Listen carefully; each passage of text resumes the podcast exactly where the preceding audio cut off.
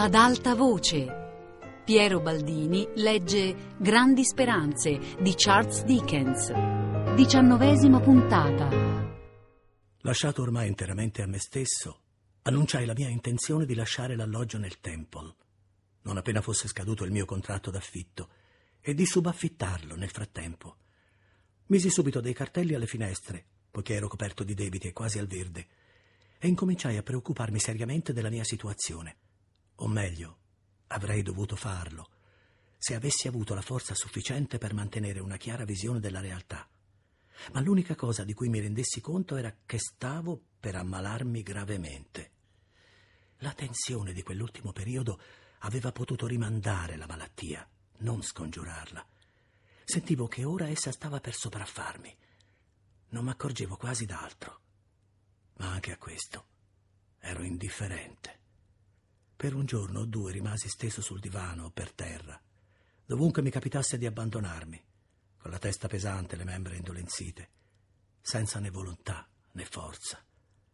Poi venne una notte che mi sembrò eterna, ossessionata da angosce e terrori, e quando al mattino cercai di tirarmi su, mi accorsi che non vi riuscivo. Era proprio vero che ero sceso a Garden Court nel cuore della notte, cercando a tentoni la barca che supponevo essere lì, e che per due o tre volte mi ero ritrovato sul pianerottolo in preda al terrore, senza sapere come ero sceso dal letto, e che avevo acceso la lampada angosciato all'idea che Magvich stesse salendo le scale che erano al buio. Avevo proprio sofferto l'indicibile tormento delle stolte chiacchiere, le risate, i brontolii di qualcuno che avevo vagamente sospettato essere io stesso.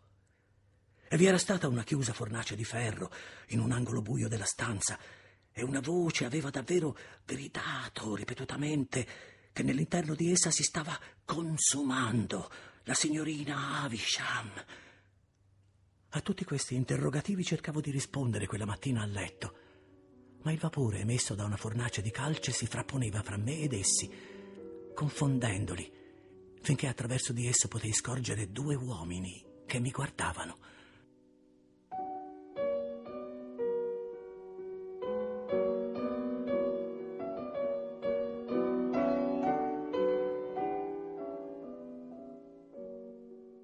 Volete? dissi trasalendo. Non vi conosco. Ebbene, signore, replicò uno di loro chinandosi e toccandomi la spalla, la cosa si potrà presto rimediare, forse. Ma debbo dichiararvi in arresto. A quanto ammonta il debito? A 123 sterline, 15 scellini, 6 pence. Il conto di un gioielliere, pare. Cosa posso fare? Farete bene a venire a casa mia, disse l'uomo. Ho una casa molto graziosa. Tentai di alzarmi e vestirmi, ma quando di nuovo levai gli occhi su di loro erano in piedi, un poco lontano dal letto e mi guardavano. Io ero sempre lì disteso. Vedete in che stato sono, dissi. Vi seguirei se potessi, ma ne sono veramente incapace. Se mi portate via, credo che morrò per istrada. Forse essi risposero o discussero la cosa, o cercarono di incoraggiarmi a credermi in condizioni migliori di quanto pensassi, ma il ricordo che mi resta di loro è così confuso che non saprei dire cosa fecero, se non che rinunziarono a portarmi via.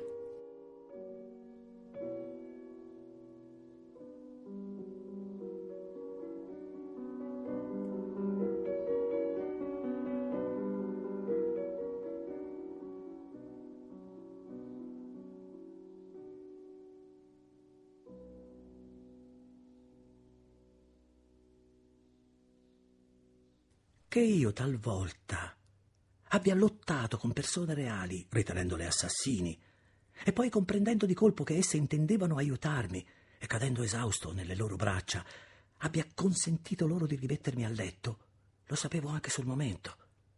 Ma soprattutto sapevo che c'era una costante tendenza in tutte queste persone, le quali nelle mie crisi mi presentavano ogni sorta di fantastiche trasformazioni del volto umano. Soprattutto, dico, sapevo che in tutte queste persone c'era una costante straordinaria tendenza ad assumere i lineamenti di Joe. Superato il culmine della malattia, cominciai a notare che mentre tutti gli altri volti cambiavano, questo solo rimaneva costante. Chiunque venisse attorno a me sempre assumeva i lineamenti di Joe. Aprivo gli occhi la notte e vedevo nella poltrona accanto al letto Joe. Aprivo gli occhi di giorno e seduto nell'ombra accanto alla finestra aperta, intento a fumare la pipa, sempre vedevo Joe. Chiedevo un sorso che mi rinfrescasse e la cara mano che me lo dava era quella di Joe. Dopo aver bevuto ricadevo sui cuscini e il viso che vegliava su di me con tanta fiduciosa tenerezza era quello di Joe.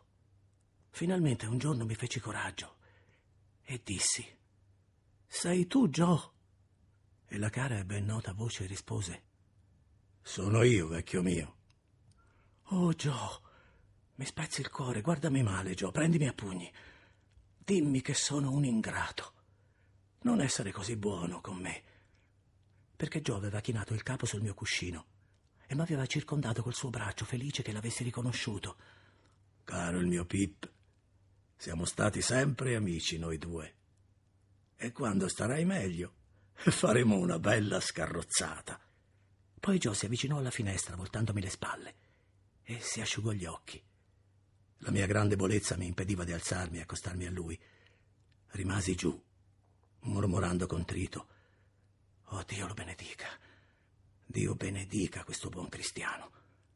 Gli occhi di Joe erano rossi quando me lo ritrovai vicino, ma gli tenevo la mano ed eravamo tutte e due felici. Da quanto tempo, Joe? Vuoi dire, Pip, quanto è durata la tua malattia, vecchio mio? Sì, Joe.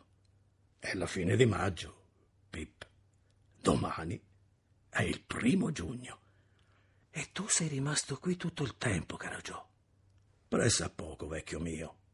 Perché, come ho detto a Biddy, quando la notizia che tu eri ammalato arrivò con una lettera portata dal postino, che mentre prima era scapolo, Ora è ammogliato, anche se hai pagato così poco per fare tanta strada e consumare tanto cuoio di scarpe.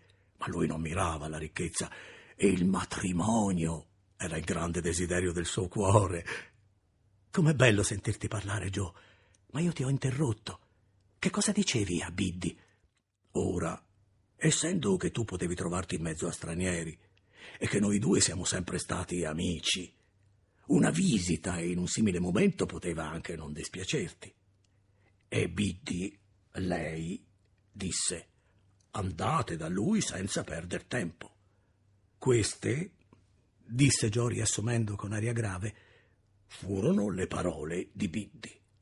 Andate da lui senza perder tempo. Insomma, non ti ingannerei, aggiunse dopo un istante di seria riflessione, se ti dicessi che le parole di quella giovane volevano dire senza perdere un minuto di tempo. Qui Joe si interruppe e mi informò che si doveva parlare con me con molta moderazione e che io dovevo prendere un po' di cibo a intervalli frequenti, sia che ne avessi voglia o no, e che dovevo sottomettermi a tutti i suoi ordini. Così gli baciai la mano e rimasi tranquillo, mentre egli si accingeva a comporre una lettera a Biddy, in cui le diceva tutto il mio affetto Evidentemente Biddy aveva insegnato a Joe a scrivere. Mentre dal letto lo guardavo, debole com'ero, mi fece piangere di gioia vedere la fierezza con cui egli si mise a scrivere la lettera. Per non farlo inquietare parlando troppo, anche se mi fossi sentito di farlo, rimandai all'indomani di chiedergli notizie della signorina Avisham. Quando lo feci, egli scrollò il capo. È morta, Joe. Vedi, vecchio mio, disse Joe in tono di rimprovero, come per darmi la notizia a piccole dosi. Non vorrei spingermi tanto oltre da dire questo, perché non è dire poco, ma non è. Non è più in vita, Joe. Siamo già più vicini, disse Joe. Non è più in vita. Ha sofferto a lungo, Joe.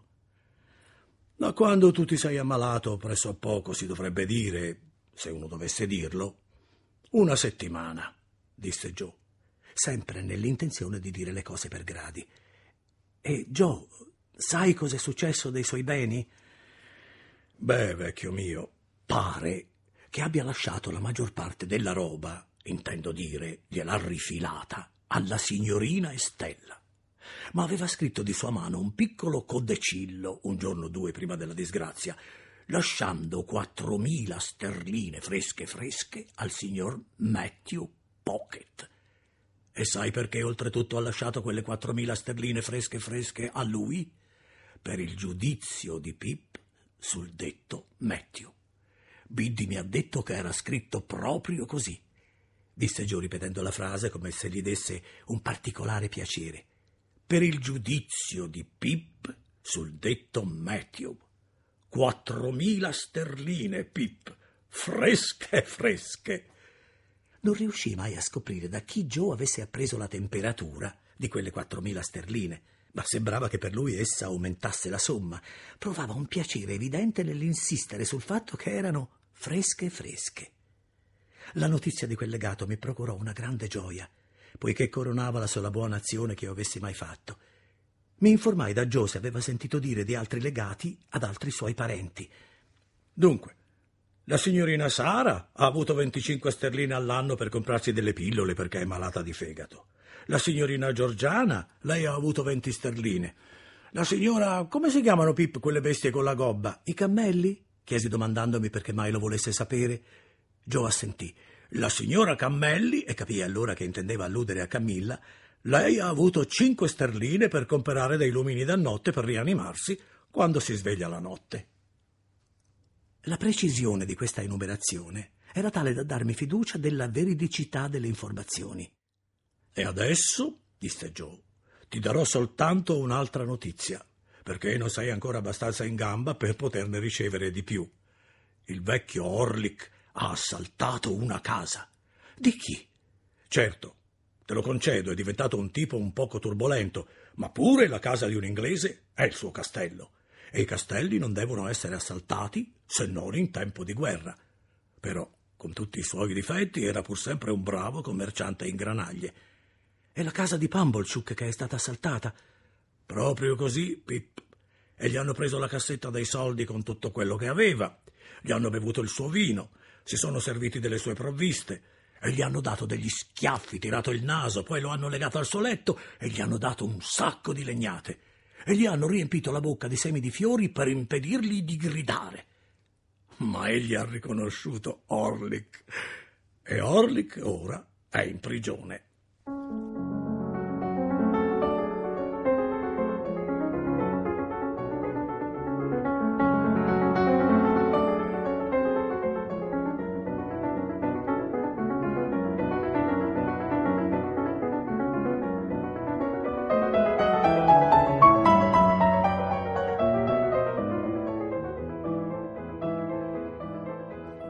Poco a poco arrivammo a conversare senza più restrizioni. Recuperavo lentamente le forze, ma il progresso era costante. Joe mi stava accanto e mi pareva di essere tornato il piccolo Pip di una volta. Aspettavamo con ansia il giorno in cui sarei potuto uscire in carrozza, come un tempo avevamo atteso il giorno in cui sarei diventato il suo apprendista. E quando giunse quel giorno e una vettura aperta si fermò alla mia porta, Joe mi ricoprì ben bene, mi sollevò nelle sue braccia, mi portò giù e mi mise in carrozza come se fossi ancora il debole bambino su cui egli aveva riversato con tanta abbondanza i tesori della sua indole generosa. Joe salì accanto a me e ce ne andammo insieme in campagna, dove già il rigoglio dell'estate era negli alberi e nell'erba, e dolci profumi riempivano l'aria. Quando tornati a casa, Joe mi sollevò e mi portò con quanta facilità attraverso il cortile e su per le scale ripensai a quel fatidico Natale in cui egli mi aveva portato sulle spalle nella palude. Non avevamo ancora fatto nessun accenno al mio cambiamento di condizione, né sapevo quanto egli conoscesse della mia storia recente. Dubitavo tanto di me stesso ora e riponevo tanta fiducia in lui che non riuscivo a persuadermi che toccava a me accennarvi, se non lo faceva lui. Hai saputo, Joe? gli domandai quella sera dopo matura riflessione, mentre egli fumava la pipa alla finestra. Chi era il mio benefattore? Ho sentito dire che non era la signorina Avisham, replicò Joe. Hai saputo chi era, Joe? Beh, ho sentito dire che era una persona che aveva mandato quel tale che ti diede quei soldi agli allegri barcaioli, Pip. Proprio così. Straordinario, esclamò Joe nel tono più placido del mondo. Hai saputo che è morto, Joe? chiesi poi con crescente timidezza. Chi? Quello che ti aveva mandato i soldi? Sì. Mi pare, spiegò Joe dopo aver meditato a lungo e guardando in modo piuttosto vago il davanzale della finestra, di aver sentito dire che in certo qual modo si era avviato in quella direzione. Ma non sai nessun particolare? Non precisamente, Pip. Se ti interessa saperlo, Joe, cominciai, ma Joe si alzò avvicinandosi al mio divano. Ascolta, vecchio mio, disse chinandosi verso di me. Sempre ottimi amici noi due, vero Pip? Mi vergognai di rispondergli. Bene, allora, disse Joe come se io gli avessi risposto. Tutto è per il meglio e siamo d'accordo. Allora perché entrare in spiegazioni, vecchio mio, che tra noi due non saranno mai necessarie? Abbiamo abbastanza cose da dirci noi due e possiamo fare a meno di quelle non necessarie.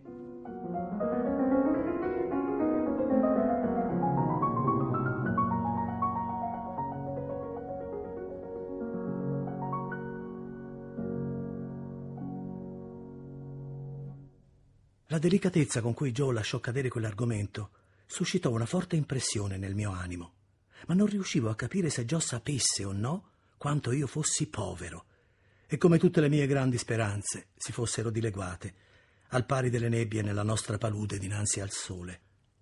Un'altra cosa ancora non riuscivo a spiegarmi in Joe, a tutta prima, ma ben presto con dolore la compresi, ed era questa. Quanto più miglioravo e riprendevo le forze, tanto meno naturale Joe si mostrava con me.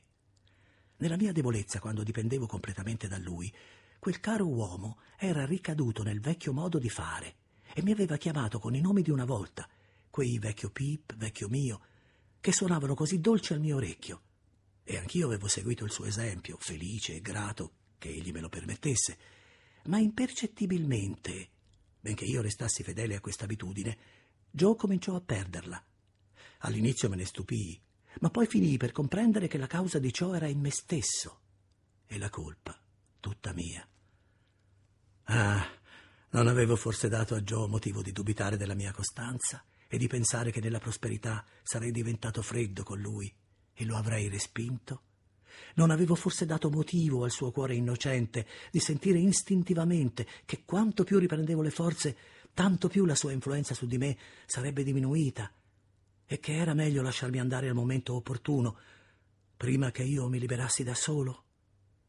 Fu la terza o quarta volta che uscii di casa per una passeggiata nei giardini del Temple, appoggiato al braccio di Joe, che vidi con chiarezza questo suo mutamento.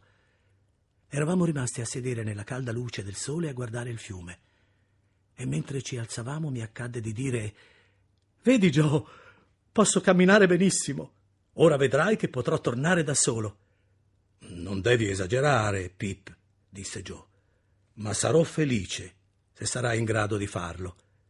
Disse questo in un tono così rispettoso che mi irritò. Ma come avrei potuto protestare? Non camminai da solo oltre il cancello dei giardini. Finsi di essere più debole di quanto non fossi e richiesi l'aiuto del suo braccio che egli mi offerse, ma con aria pensierosa. Anch'io lo ero dal canto mio e sempre pieno di rimorso mi domandavo perplesso come fermare questo crescente mutamento in Joe. Non tenterò di nascondere che mi vergognavo di dirgli esattamente quali erano le mie attuali condizioni, ma spero che la ragione della mia riluttanza non fosse del tutto spregevole. Egli si sarebbe senza dubbio offerto ad aiutarmi con i suoi pochi risparmi e sapevo anche che non doveva aiutarmi, né io dovevo permettergli di farlo. Restammo pensierosi per tutta la serata ma prima di andare a letto avevo preso la risoluzione di aspettare a parlargli fino a lunedì, e cioè due giorni dopo. Avrei così inaugurato nella settimana seguente il mio nuovo indirizzo di vita. Il lunedì mattina ero deciso a parlare a Joe del suo mutamento e poi, mettendo da parte ogni resto di riservo, a dirgli quanto avevo nell'animo. Questo però in un secondo tempo, non ancora precisato, e perché non mi ero deciso a seguire Herbert all'estero ed allora avrei avuto definitivamente ragione del mutato atteggiamento di Joe. Mentre io mi rasserenavo, si rasserenava pure Joe, come se anch'egli per simpatia fosse giunto ad una decisione. La giornata della domenica fu tranquilla. Dopo essere andati in vettura in campagna, camminammo per i campi. Caro il mio Pip, ti sei quasi rimesso. È stato per me un periodo memorabile, Joe. Anche per me, replicò Joe. Insieme abbiamo vissuto, Joe, dei giorni che non potrò mai dimenticare. Ci sono stati dei giorni nel passato, lo so, che per un certo tempo ho dimenticato. Ma non dimenticherò mai questi. Pip, disse Joe un poco commosso e turbato, è stato un vero spasso.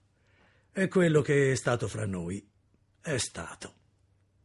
La sera, quando mi fui coricato, Joe venne nella mia stanza, come aveva fatto durante tutta la mia convalescenza, e mi domandò se ero sicuro di sentirmi bene come al mattino. Sì, Joe, assolutamente. E ti senti ogni giorno più forte, vecchio mio? Sì, caro Joe, costantemente.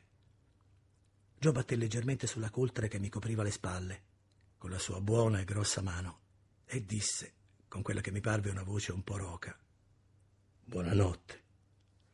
Quando mi alzai al mattino riposato e ancora più forte, non facevo che pensare alla mia risoluzione di raccontare tutto a Joe senza indugio. Glielo avrei detto prima di colazione. Mi sarei vestito subito e sarei andato a sorprenderlo nella sua camera. Era infatti il primo giorno che mi alzavo così presto. Andai nella sua camera, ma egli non c'era. E non soltanto non c'era, ma era sparita anche la sua valigia. Mi affrettai al tavolo della colazione. Sopra vi era la seguente breve lettera. Non volendo essere importuno, sono partito, perché tu ormai stai di nuovo bene, caro Pip, e starai sempre meglio, senza Joe. Post scriptum. Sempre i migliori amici. Alla lettera era unita una ricevuta a saldo di tutti i debiti per i quali era stato spiccato l'ordine di arrestarmi. Fino a quel momento avevo scioccamente supposto che il mio creditore avesse ritirato o sospeso ogni procedimento legale in attesa della mia guarigione. Non mi ero mai immaginato che fosse stato Joe a pagare, ma Joe aveva pagato e la ricevuta era a suo nome. Che potevo fare ora, se non seguirlo alla cara vecchia fucina, lì avere una spiegazione con lui, dirgli il mio rimprovero, il mio pentimento, e infine alleggerire mente e cuore di quest'altra questione che dopo essere stata all'inizio solo un vago pensiero, si era ormai tramutata in una ferma risoluzione. La risoluzione era questa. Sarei andato da Biddy. Le avrei mostrato come tornavo umile e pentito le avrei detto che avevo perduto tutto quello in cui un tempo avevo sperato. E le avrei ricordato le nostre vecchie confidenze in quel primo periodo di infelicità. Poi le avrei detto, Biddy, io penso che una volta tu mi volevi molto bene, quando il mio cuore vagabondo, pur mentre si smarriva lontano da te, era più quieto e migliore con te di quanto sia stato poi. Se una volta ancora tu puoi volermi bene, anche solo la metà di quanto me ne volevi allora, se puoi accettarmi con tutti i miei difetti e le delusioni di cui sono stato la causa, se mi puoi accogliere come un bimbo perdonato, e in verità, Biddy, sono altrettanto sconfortato e altrettanto bisognoso di una voce carezzevole e di una mano consolatrice, io spero di essere un poco più degno di te di quanto non sia stato in passato. Non molto, ma un poco. E Biddy, dipenderà da te decidere se, in attesa della tua risposta, dovrò lavorare alla fucina con Joe o tentare qualsiasi altra occupazione qui o in un paese lontano, dove mi si offre una possibilità che rifiutai quando mi venne offerta. Ed ora, cara Biddy, se puoi dirmi che mi sarai accanto, certamente renderai il mondo migliore per me e renderai me migliore per esso ed io farò di tutto per renderlo un mondo migliore per te. Eh, questi erano i miei propositi. Dopo altri tre giorni di riposo, tornai alla terra della mia infanzia per metterli in atto. Quale successo vi ebbi? Ecco ciò che mi resta da narrare.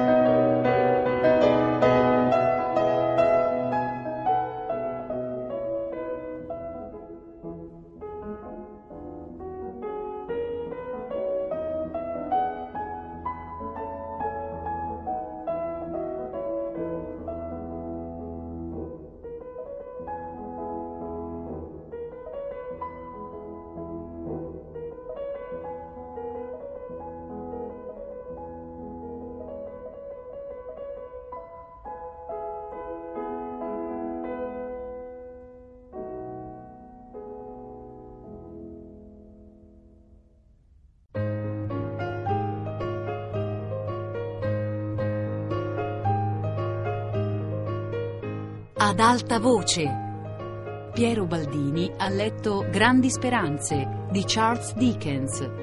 Diciannovesima puntata, a cura di Fabiana Carobolante e Anna Antonelli con Chiara Valerio e Lorenzo Pavolini. Per riascoltare il programma radio3.rai.it.